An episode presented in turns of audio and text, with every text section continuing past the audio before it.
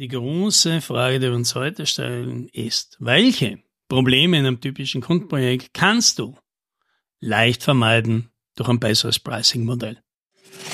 Hallo und herzlich willkommen bei 10 Minuten Umsatzsprung, dem Podcast für IT-Unternehmen, bei dem es um Wachstum, Vertrieb und Marketing geht. Mein Name ist Alex Rammelmeier und ich freue mich, dass Sie dabei sind.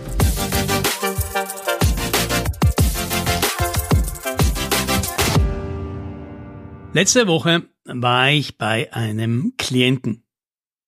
Ich war dort, um einen Workshop zu machen zum Thema Value Pricing. Aber am Anfang sind wir nicht gleich dazu gekommen, denn der Kunde war so aufgebracht, dass er eine ganze Weile über ein Projekt sprechen musste, das ihn gerade sehr verärgert.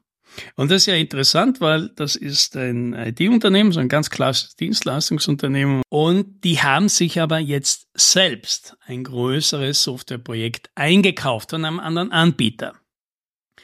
Und das ist natürlich schön zu sehen jetzt, ja, wie schaut's denn mal auf der anderen Seite aus? Weil ich kriege natürlich in erster Linie immer die Geschichten von den Kundenprojekten aus der Höhle erzählt und jetzt war's mal der Lieferant, mit dem man so ein großes Problem hat. Ja, und die Probleme, die es da gab, ja, die sind jetzt nichts Neues. Also das heißt, was waren denn Kritikpunkte? Zum Beispiel, dass am Anfang, ja, bei der Präsentation, beim Verkauf und auch beim Projektstart, da waren noch die guten Leute dabei. Ja, und in den letzten zwei Jahren haben sie halt nur noch Leute mit ja nicht ganz so guten Fähigkeiten dein Projekt gehabt. Und das ärgert sie halt, weil das Projekt eben schon über ein Jahr zu spät ist, vom ursprünglichen Preis, der abgegeben wurde, meilenweit entfernt. Also reden wir nicht über 20, 30 Prozent, sondern von mehr als dem Doppelten, weil es immer wieder Schwierigkeiten gibt, weil es mehrmals Diskussionen gab, dass da irgendwas in dem Angebot nicht dabei ist und noch dazu gekauft werden muss. Tja, und jetzt sind sie schon an einem Punkt, wo der Geschäftsführer Dunge man gesagt hat, er hat sich tatsächlich schon überlegt, ob er nicht hinfährt, wirklich zu diesem Anbieter, sich neben den Entwickler setzt und sagt, jetzt zeig mir mal, warum dauert das fünf Tage, um das zu machen? Wir bauen ja selbst Software, ich kann mir das nicht vorstellen. Zeig jetzt einmal her, was daran so kompliziert ist. Und ob das jetzt ernst gemeint ist oder nicht, an diesem Punkt merkt man ja, hier ist das Vertrauen vollends zerbrochen und die Frage, die sich der Kunde an dieser Stelle jetzt nur noch stellt, ist das Ganze einfach nur Inkompetenz oder ist es wirklich vorsätzlicher Betrug? Und jetzt ist mir natürlich klar, ich kenne jetzt nur in diesem Projekt diese Seite und auch die nur oberflächlich. Ganz sicher würde man eine ganz andere Geschichte hören, würde man mit diesem Anbieter reden und ich kenne, wie gesagt, diese Geschichten auch ja, von den Kunden, die absurde Vorstellungen haben oder Mercedes wollen und nur Polo bestellen und die schwierig im Umgang sind und auch ihre Hausaufgaben nicht machen und so weiter. Ja.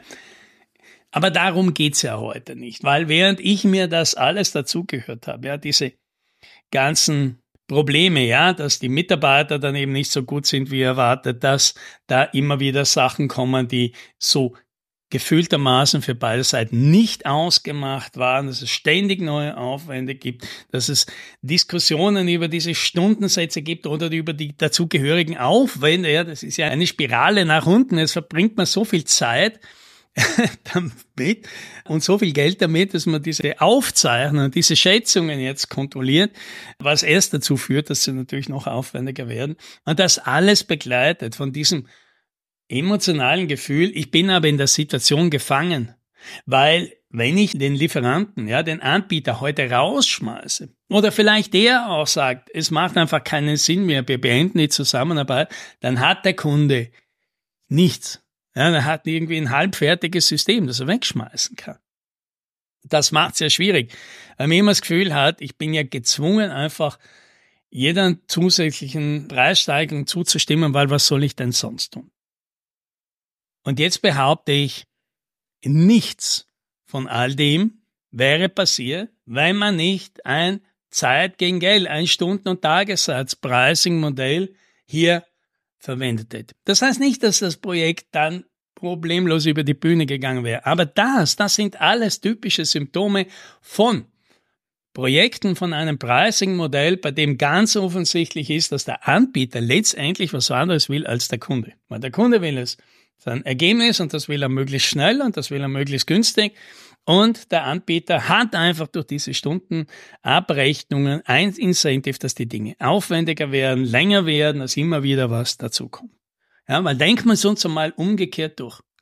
Hätte dieser Anbieter ein Value Pricing macht, dann hätte er natürlich erst einmal gar keine Software verkauft, sondern er hätte eben neue Arbeitsabläufe in Vertrieb, also es geht ja um ein CRM-System, verkauft. Man hätte sich sehr genau überlegt, was genau wollen die Leute nachher machen. Und das heißt, an dieser Stelle, ob danach Juniors arbeiten, ja, an dem Projekt, das ist dann relativ egal, weil ich verstehe natürlich auch, ja, junge Leute müssen Erfahrungen machen können und junge Leute müssen auch Fehler machen können. Das gehört einfach dazu. Aber das ist ja in der Regel mit dem Kunden so nicht abgestimmt. Das steht ja in keinem Angebot explizit drin und gesagt, na ja, wir werden da aber einen großen Teil von nicht so erfahrenen Leuten reintun, weil die müssen ja auch irgendwann mal gut werden, ja sondern die Aussage, die man am Anfang hat, sind, das sind immer nur die besten Leute, die wir da haben und alle sind super und alle spezialisiert. Ja, da, da gehen einfach die Interessen auseinander. Und wenn der Anbieter sich entscheidet, ich möchte hier ein paar Leute reinsetzen, damit sie Erfahrung sammeln und da sind auch viele Arbeiten zu machen, die kann jemand mit nicht, so viel Erfahrung genauso gut machen, dann ist es dem ja dem seine Sache und dem Kunden ist es ja auch egal, weil er zahlt ja nicht die Aufwände. Er zahlt ja das Ergebnis und wenn der Anbieter glaubt, er kann das so gut, dann ist es ja dem seine Sache, wer die Arbeit macht. Die Variante, so haben wir das nie ausgemacht, da hätten Sie das eine da bestellen müssen, da hätten Sie den Vertrag besser durchlesen müssen. Das gibt es natürlich auch nicht, weil wenn das Ergebnis sauber ausgemacht ist, dann muss der Kunde nicht verstehen, ob er eine bestimmte Schnittstelle braucht und ob er ein bestimmtes Modul oder eine bestimmte Komponente braucht, weil der Anbieter, der sich ja viel besser auskennt mit dem System, verstehen muss, ob er das, was der Kunde will, mit dem, was er glaubt, dass er da anbietet, auch erreichen kann. Natürlich ist das nicht immer alles ganz genau, aber du kriegst einmal, du kannst dich auf ein Thema hier festhalten auf ein Ergebnis. Und du musst natürlich dieses Ergebnis danach verteidigen, weil natürlich will der Kunde da das dazu und das dazu und das dazu. Und das ist halt die harte Arbeit im Value Pricing, den Kunden immer wieder zurückzuholen und sagen, ja, aber inwiefern wird denn dadurch das Ergebnis, das wir uns ausgemacht haben, besser? Weil wenn nicht, dann bauen wir das jetzt in dieser Projektphase nicht, ja, vielleicht in einer zweiten. Und diese ständig neuen Aufwände, ja, die bemerkt der Kunde ja nicht, weil es ihm ja egal ist. Ja, er bezahlt ja den Wert, das fixe Ergebnis von vornherein. Und wenn der Anbieter dann irgendwann glaubt, er möchte es anders machen oder er hat sich verkalkuliert oder will was anderes dazu machen, dann kann er das vielleicht, wenn er geschickt ist und das gut darlegen kann, dem Kunden zusätzlich verkaufen und ansonsten muss er halt solche Sachen wahrscheinlich einkalkulieren und diese Diskussionen danach natürlich über Aufwandsschätzungen und Stundensätze und wie, wie lange was dauert, die hat man dann ja natürlich automatisch nicht.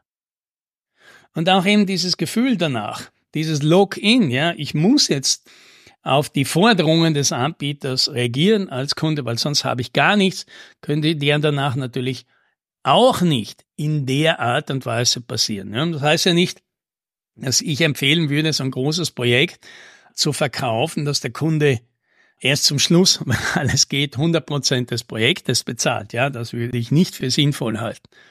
Aber du diskutierst ja über das hier nicht. Ja, der Kunde hat ja nicht das Gefühl, die finanzielle Kontrolle über das Projekt entgleitet ihm. Vielleicht dauert es länger, als erwartet ist. Und das macht ihn vielleicht unrund, aber wenigstens wird der Preis jetzt deswegen nicht automatisch höher.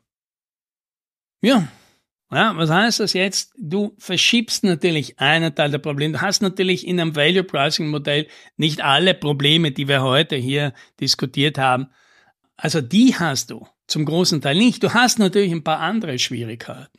Aber ein paar andere Schwierigkeiten, von denen ich der Meinung bin, die, die sind es wert, weil die zwingen die beiden, den Kunden und den Anbieter dazu, ganz genau am Anfang festzulegen, was sie denn wirklich wollen. Und nicht eben, wie bei einem Timer Material Modell, einfach mal loszulegen, sobald ungefähr alle glauben, na, irgendwie haben wir es schon kapiert. Ja, das das sehen viele vielleicht als Vorteil. Ja? Ich würde sagen, Das ist ein Nachteil, dass man überhaupt ein Geschäftsmodell hat, mit dem man anfangen kann, vor ganz klar definiert ist, was ist denn das Endergebnis und was sollen rauskommen. Und das macht zum Schluss bessere Kundenbeziehungen. Davon bin ich überzeugt und das, das wünsche ich dir. Happy Selling.